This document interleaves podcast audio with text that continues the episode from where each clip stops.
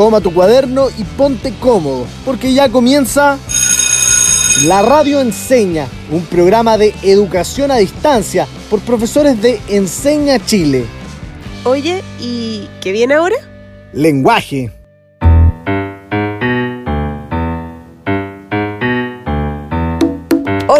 Sean muy bienvenidos a este capítulo de la radio Enseña Lenguaje.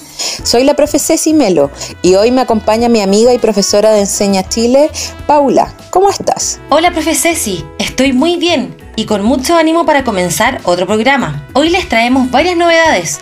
Pero antes de contarles más, recuerden que nos pueden seguir en nuestro Instagram, arroba la radio con N en vez de ñ. Estaremos leyendo sus respuestas y comentarios semana a semana. Y ahora sí que estamos listas. Para comenzar, estos son los titulares de hoy. ¡Vamos! En el capítulo de hoy hablaremos sobre el teatro, conoceremos sobre sus orígenes y sobre su evolución en el tiempo. Y también analizaremos algunas obras de teatro tomando en consideración algunos de los elementos centrales de este género que les presentaremos durante este programa. Preparen su lápiz y papel, siéntense cómodos porque este capítulo está por comenzar. Bienvenidos a la radio Enseña Lenguaje. Profe Ceci, ¿sabes que un estudiante se perdió el programa anterior y estaba súper triste? Pero no hay necesidad de estar triste si eso se puede arreglar. ¿Cómo? Escuchando el capítulo anterior a través de Spotify o en www.encenachile.cl slash la radio Solo debe buscar la radio enseña en la aplicación o en Google y va a poder escuchar todos los capítulos anteriores. Genial, así que todos los que se perdieron el programa de la semana pasada sobre la publicidad y la propaganda pueden volver a escucharlo. Oye Paula, ¿y hoy vamos a hablar del teatro? Así es, profe Ceci. Hoy vamos a aprender a conocer más sobre el fascinante mundo del teatro. Uy, a mí me encanta el teatro, pero antes de meternos de lleno con la materia, vamos a escuchar qué saben nuestros estudiantes sobre este tema. Esto es como dice que dijo.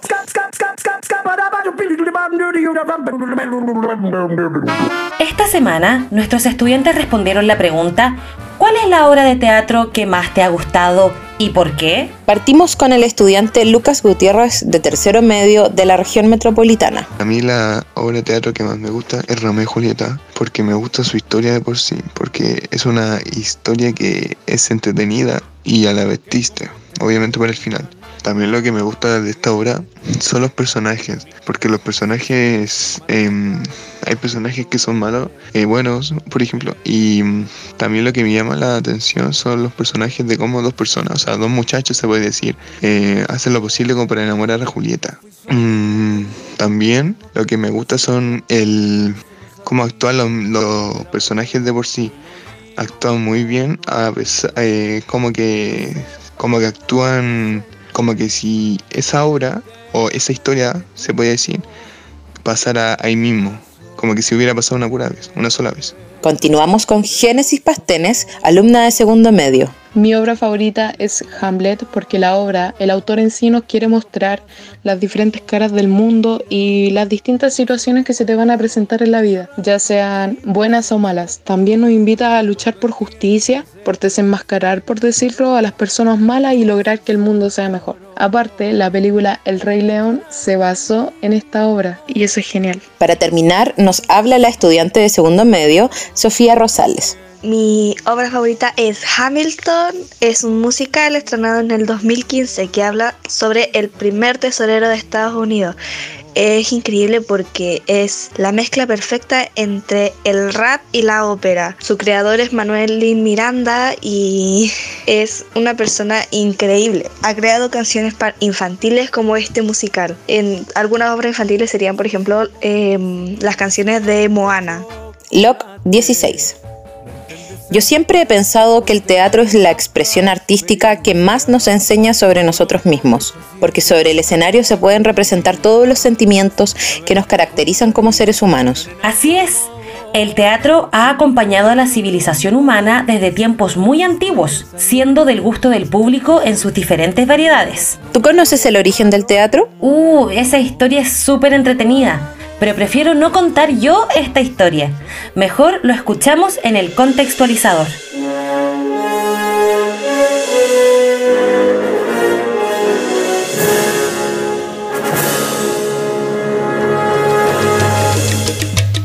Los primeros indicios del origen del teatro se remontan hace miles de años atrás, en las primitivas ceremonias y rituales relacionados con la caza, del mismo modo, tras la recolecta de la cosecha, se realizaban ritos de agradecimiento con música, cantos y danza. ¡Wow! O sea que en ese tiempo, sin tener el nombre como tal, ya se realizaban representaciones teatrales. Así es. Gran parte de estos rituales se convirtieron en verdaderos espectáculos en los que se expresaban espiritualidad y se rendía devoción y culto a los dioses. Este tipo de manifestaciones litúrgicas o sagradas son un elemento fundamental para el nacimiento del teatro en todas las civilizaciones. ¿Y dónde se origina el teatro tal cual como lo conocemos hoy en día? El teatro, como lo conocemos hoy en día, nació en la antigua Grecia entre los siglos V y VI a.C., en concreto en su capital, Atenas, los ciudadanos atenienses realizaban ceremonias en honor al dios de la vegetación y del vino Dionisio. ¿Y cómo era el teatro en ese entonces? El primer teatro construido fue dedicado a este dios. Se dividía en tres partes, la orquesta, el lugar para los espectadores y la escena. ¿Y cómo se caracterizaban los actores? En un principio, los actores iban vestidos con ropa usual, pero portaban máscaras que permitían la visibilidad y ayudaban al espectador a reconocer la característica del personaje. ¿Y de qué trataban esas representaciones teatrales? En dichas actuaciones se escenificaban diferentes capítulos de la vida de los dioses griegos con cánticos y danzas. ¿Y siempre se utilizó esa temática? No. Más adelante surgieron las primeras representaciones dramáticas que se realizaban en las plazas públicas de los pueblos. Dichas obras tenían un único actor acompañado por un coro. Entonces, ¿es por esta razón que el teatro fue tan importante para la cultura griega, ya que todos podían tener acceso a este arte? Así es. Es más, el teatro fue uno de los mayores avances culturales de la civilización griega, tanto así que en cada nueva ciudad o colonia era imperativo la construcción de un edificio para el teatro. ¡Wow! ¿Y cómo fue evolucionando el teatro? Durante el transcurso del siglo V a.C., en plena Grecia clásica, aparecieron dos modelos de teatro, la comedia y la tragedia. Cierto, yo tengo entendido que la comedia trataba sobre parodias o chistes de personajes públicos o populares. Exacto, era una forma de justicia social frente a los que tenían el poder y no lo utilizaban de manera adecuada. Luego, pasó a tener las características que conocemos hoy en día, enredos de dinero, familia o amor donde el público puede reír y además identificarse. Así es. Por otra parte, la tragedia surge con el objetivo de conmover al público con finales fatídicos. Tienes toda la razón. Ahora recuerdo el texto de Edipo Rey, donde el personaje trata por todos los medios de doblarle la mano al destino, pero lamentablemente no lo puede lograr y frente a esa cruda realidad opta por sacarse los ojos. ¿Y en Chile? ¿Cómo ha evolucionado el teatro? La primera sala de teatro en Santiago abrió sus puertas en 1810 y se llamó Coliseo. Aquel mismo año comenzó el proceso de independencia del país. ¿Y qué temas se fueron desarrollando? En la primera mitad del siglo XX se desarrolló el llamado teatro obrero, el que vivió su mayor auge entre los trabajadores de las oficinas del salitre. ¡Qué interesante! Y luego de eso, ¿qué temas se representaron?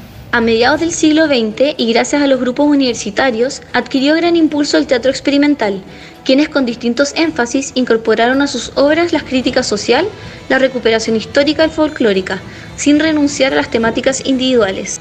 ¿Y qué obra conoces que sea destacada dentro de la historia del teatro en Chile? La Negra Esther, principal obra de Gran Circo Teatro, representa la tragicomedia de un prostíbulo porteño, rescatando a un sector social de bajo nivel económico con una banda de músicos que interpreta ritmos populares, jazz, huachaca y cuecas choras, y un elenco de actores que baila y canta en el escenario.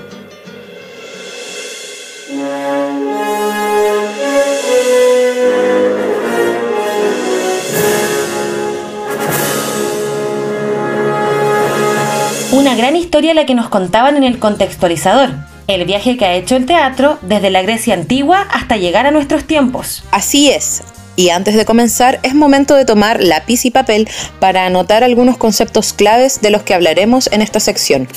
Anotamos. Obra dramática, obra teatral, diálogos, escenas, actos y acotaciones. Lo repetimos una vez más.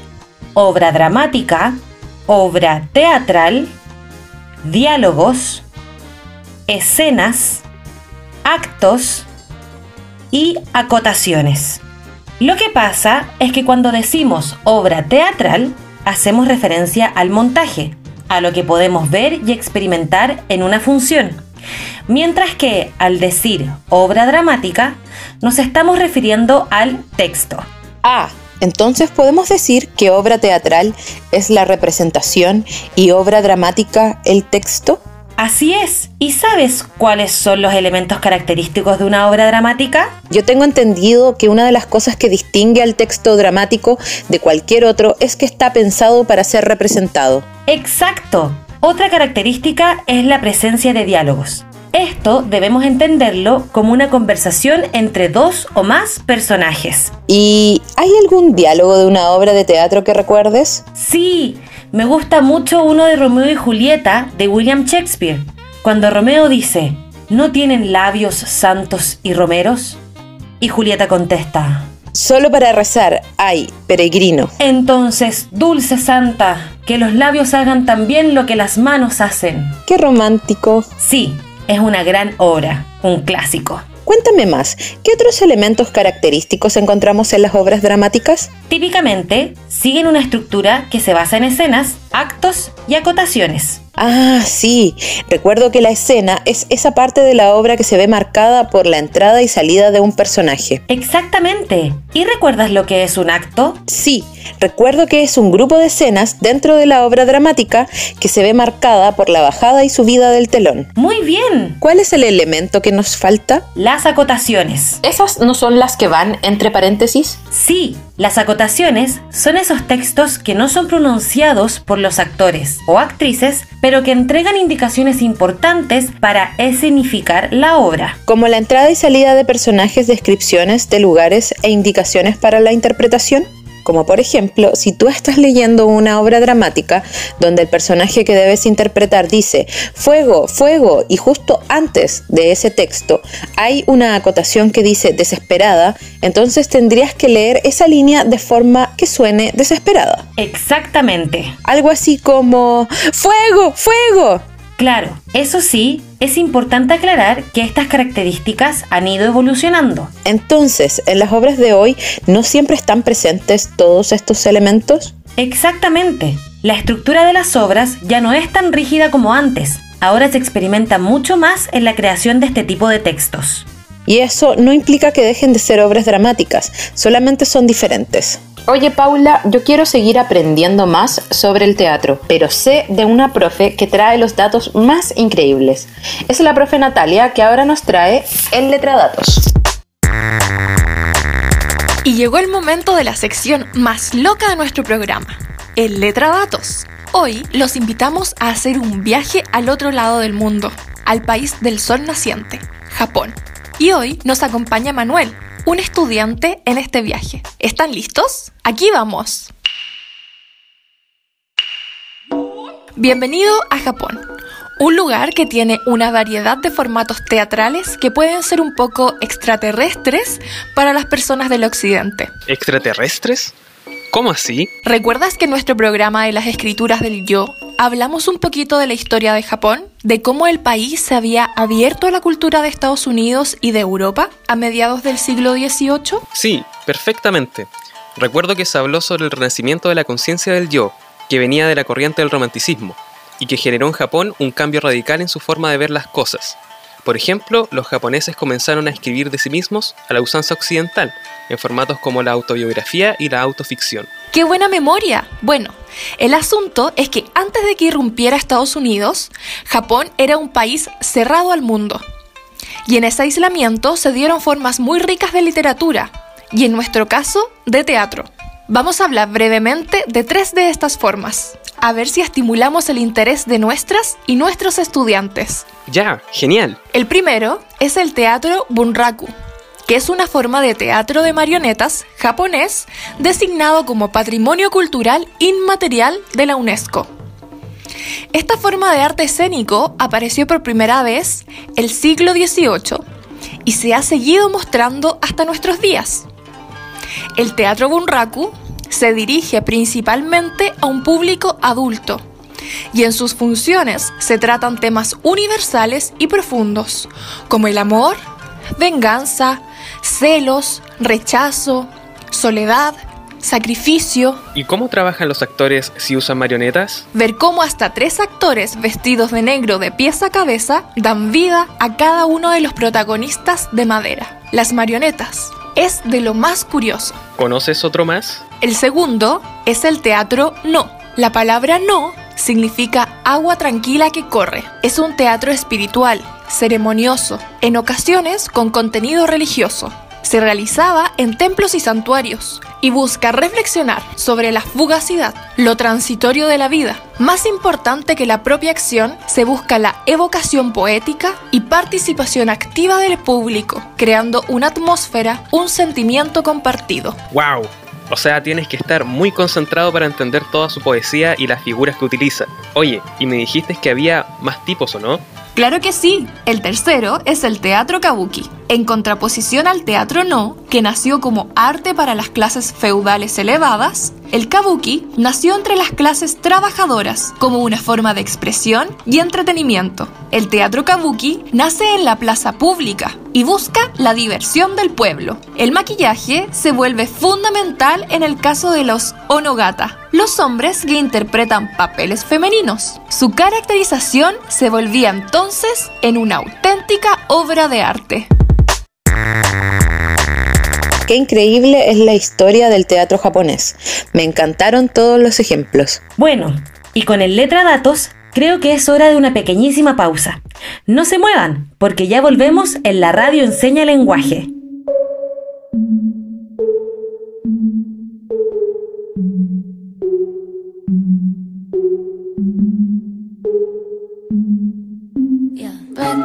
Tiffany's and bottles of bubbles. Girls with tattoos who like getting in trouble.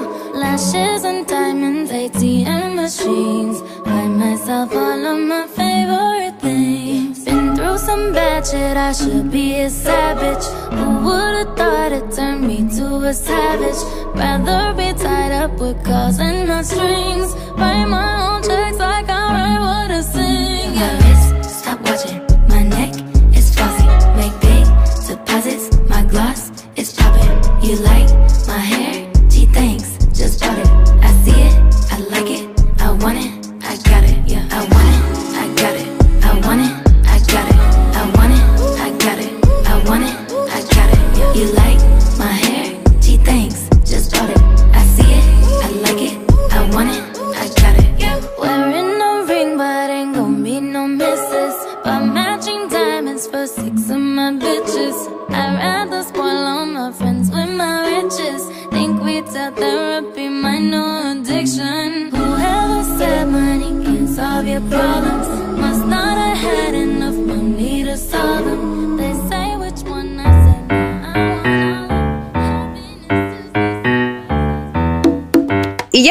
regreso en nuestro programa de la radio Enseña Lenguaje. Oye, me gustó el letra datos de hoy. ¿Qué forma de teatro japonés te llamó más la atención? El bunraku, de las marionetas. Qué ganas de verlo en vivo. Creo que nosotros tenemos muy asociado el uso de marionetas al mundo de los niños. Por eso me impactó este tipo, que trata de temas para adultos y que además intervienen tres personas al mismo tiempo para darle vida a una marioneta. Seguro que este tipo de obra teatral también tiene los elementos que estudiamos, diálogos, actos y escenas. Sí, solo que para conocer la obra dramática y saber si usa acotaciones, tendríamos que saber leer japonés. Se ve difícil. Ahora, ¿sabes qué me gustaría hacer? Creo que hay algunas obras muy clásicas que nos podrían servir para ver dónde están presentes y cómo se usan los elementos centrales en la clase de hoy, que recordemos eran obra dramática, obra teatral, diálogos, escenas, actos y acotaciones. ¿Qué te parece si usamos Bodas de Sangre de Federico García Lorca? Y ahora, queridos estudiantes, vamos a analizar una obra dramática. Para lograrlo es necesario centrarnos en ciertos elementos como el conflicto y los personajes. A modo de ejemplo, escucharemos un extracto de un clásico de clásicos, Bodas de Sangre de Federico García Lorca. A partir de ella, trabajaremos juntos en su análisis. Madre, ¿Qué? me voy ¿A dónde? a la viña. Espera, ¿Quiere algo? fijo el almuerzo. Déjelo. Comeré uvas. Deme la navaja. ¿Para qué? Para cortarlas. La navaja. La navaja. Malditas sean todas y el bribón que las inventó. Vamos a otro asunto. Y las escopetas, y las pistolas, y el cuchillo más pequeño, y hasta las azadas y los bieldos de la era. Bueno. Todo lo que pueda cortar el cuerpo de un hombre. Un hombre hermoso, con su flor en la boca, que sale a las viñas. O va a sus olivos propios, porque son de él, heredados. ¿Qué hay usted? Que ese hombre no vuelve. O si vuelve, es para ponerle una palma encima. O un plato de sal gorda, para que no se hinche. No sé cómo te atreves a llevar una navaja en tu cuerpo, ni cómo yo dejo a la serpiente dentro del arcón. ¿Está bueno ya? Cien años que yo viviera, no hablaría de otra cosa. Primero tu padre, que me olía a clavel, y lo disfruté tres años escasos. Luego tu hermano, y es justo. Y puede ser que una cosa pequeña como una pistola, una navaja, pueda acabar con un hombre que es un toro. No callaría nunca. Pasan los meses y la desesperación me pica en los ojos y hasta en las puntas del pelo. ¿Vamos a acabar? ¡No! ¡No vamos a acabar! ¿Me puede alguien traer a tu padre y a tu hermano? Para poder comprender lo que ocurre en el fragmento de la obra, iniciaremos respondiendo este interrogante. ¿Cuántos personajes hay y qué relación tienen? El fragmento que escuchamos es parte de una de las escenas de la obra y en ella podemos escuchar que hay presencia de diálogo entre dos personajes, una madre y su hijo. Podemos identificarlo en los momentos en que uno se dirige al otro. En este diálogo, la madre demuestra rechazo hacia el uso de armas. Lo notamos en parlamentos como la navaja, la navaja, malditas sean todas y el bribón que las inventó. Por el tono de su voz, pareciera ser que la actriz que personifica a la madre tenía muy claro que debía demostrar que al personaje le desagradan bastante los instrumentos que pueden ser usados como arma, como las navajas. ¿Podemos considerar que en el texto escrito había una posible acotación? Yo creo que sí, y que esa acotación decía algo como con desagrado o con odio a las armas, aunque para eso deberíamos comprobarlo revisando la obra dramática. Muy buen uso del concepto, porque es en la obra dramática o texto escrito en donde podemos ver con claridad las acotaciones que el autor ha señalado para quienes luego se encargarán de representar la obra teatral sobre el escenario. ¿Viste? Con este pequeño fragmento pudimos recordar los conceptos de obra dramática, obra teatral, diálogo y acotaciones. Para revisar las escenas y actos, tendríamos que revisar un fragmento más largo de la obra. Eso, me dan ganas de escuchar la obra completa. Oye, y hablando de escenarios, ¿qué crees que esté pasando en los escenarios del teatro chileno con todo lo que ha generado la pandemia del COVID-19? Qué buena tu pregunta. ¿Qué te parece si escuchamos a algunas personas que nos comentan qué están haciendo para adaptar el teatro al escenario actual? Ahora vamos a nuestra siguiente sección en la que profesores, expertos o estudiantes nos comentan qué están haciendo para adaptar el teatro durante la pandemia. Partimos con Macarena Farías, actriz que trabaja en las compañías teatrales Casa de Muñecas y La Ciega que Soñaba.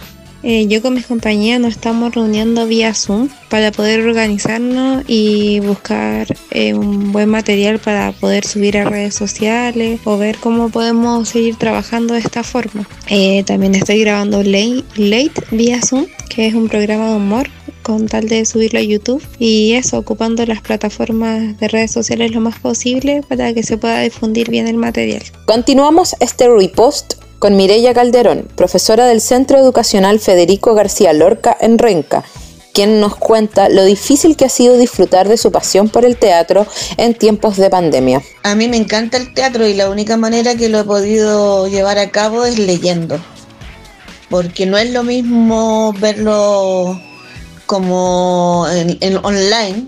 Para mí por lo menos no es lo mismo, la experiencia que se vive en el teatro mismo es, inigualable. Así que a mí solamente me ha tocado recurrir a la lectura. Eh, hay muchas obras eh, que yo puedo recomendar, pero específicamente me gustaría recomendar obras de teatro chileno. Sobre todo las obras que han sido, decirlo de alguna manera, remasterizadas las obras de Radrigan. Qué interesante las miradas en los testimonios que escuchamos. Desde sus orígenes a cómo se vive en el presente, no cabe duda que el teatro es una expresión cultural muy importante, que no va a desaparecer sencillamente por la llegada de una pandemia. Así es, se ve muy difícil que por una pandemia el teatro llegue a su fin, pero lo que sí va llegando a su fin es el programa de hoy, así que llegó el momento de poner a prueba lo aprendido y pasar a nuestro ticket de salida. Yo sé, yo sé, pregúntame, pregúntame. Para ello, escucharán un fragmento de la obra teatral clásica de William Shakespeare, Romeo y Julieta. Pero antes vamos a contextualizar lo que sucede. Romeo y Julieta son de familias rivales, los Montesco y los Capuleto, pero se conocen en una fiesta y se enamoran, lo que se transforma en un amor prohibido. Esta escena sucede la noche siguiente en que se conocen. Julieta desde el balcón de su casa piensa en Romeo y Romeo, escondido en su jardín, la mira a la distancia y la escucha. La sigo escuchando, le hablo ya. Tu nombre es mi único enemigo. Aún serías tú si no fueras un Montesco. ¿Qué tiene el nombre? Lo que llamamos Rosa con otro nombre sería igual de dulce sería mi Romeo. Romeo, quítate el nombre y si ese nombre ya no es parte de ti, tómame a mí.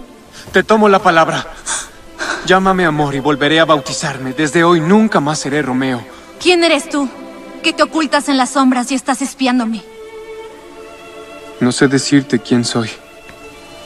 Mi nombre, querida santa, me es impronunciable. Porque es tu enemigo. No te he escuchado pronunciar ni cien palabras y ya conozco el sonido de tu voz. ¿Tú eres Romeo Montesco?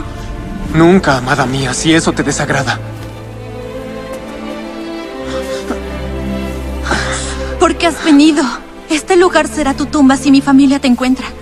Con las alas del amor subiré estos muros. Una barrera de piedra no detendrá al amor. Y como el amor siempre intenta lo imposible, los tuyos nada pueden hacer contra mí. Más peligro hay en tus ojos que en veinte espadas suyas. Mírame con dulzura y nada podrá hacerme su maldad. Por nada del mundo quisiera que te vieran. No me perdería ni una de tus palabras. Me sonrojo al pensar en lo que has oído. Si te pidiera tu voto de amor, sé que dirías que sí. Pero si lo juras, podría ser perjurio. Júpiter ríe de los perjurios de los amantes. No creas que soy fácil. De no haberme oído, sería fría como el hielo. Oh, Romeo, confía en mí. Demostraré ser más fiel que las que saben fingirse distantes. Mi lady, por la luna lo juro. La que corona de plata los árboles. No jures por la luna. La inconstante luna cada mes cambia en su esfera. No sea que tu amor sea tan variable. ¿Por qué debo jurar? No, no jures. Y escucha. No es repentino, imprudente, fugaz. No. Este capullo de amor en la brisa de verano será una hermosa flor muy pronto. Lo prometo. Julieta. Buenas noches, adiós. Que el dulce descanso llegue a tu corazón y al mío en mi pecho. ¿Me dejarás tan insatisfecho? ¿Qué satisfacción esperas esta noche? La promesa de tu amor a cambio de la mía. Te la di antes de que la pidieras. Mi lady. Madame. Ya voy, querida nana. Dulce Montesco, por favor. Quédate aquí, yo volveré. Y vamos entonces con las preguntas. ¿Qué es lo que está ocurriendo en la escena de la obra teatral que escuchaste? ¿Quiénes son los actores en la escena? En la escena están Romeo y Julieta. Romeo está escondido y Julieta está pensando en él. Se encuentran y declaran su amor. Pero luego llaman a Julieta y ella sale. Eso significa que es un cambio de escena. En este caso, ¿corresponde a una obra dramática o una obra teatral?